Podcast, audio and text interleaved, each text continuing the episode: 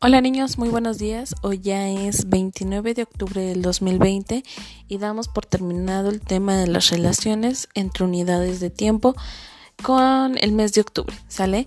Recuerden, las unidades de tiempo son muy diversas. Empezamos porque segundo es la unidad total de, o más bien, es aquel con la que se inicia el sistema internacional de las unidades y pues a partir de ahí se van este, desprendiendo las demás, que es minuto, hora, días, meses, años, este, las quincenas de los que son 15 días, este, el bimestre, el semestre, el sexenio, entre otros, ¿sale?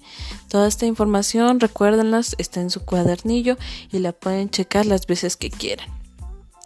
La última actividad que van a realizar de su cuadernillo es que van a tener que ordenar de menor a mayor las cantidades, pero primero van a tener que leer unas oraciones y ya en la parte de abajo van a encontrar unos recuadros.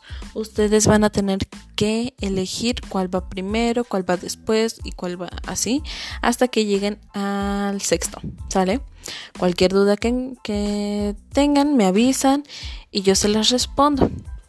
Mario, te, enviaré los números del 1 al 6 para que tú los pegues dentro de los, de los cuadritos según el orden que también consideres y, y lean muy bien, lean con atención lo que ahí se les menciona.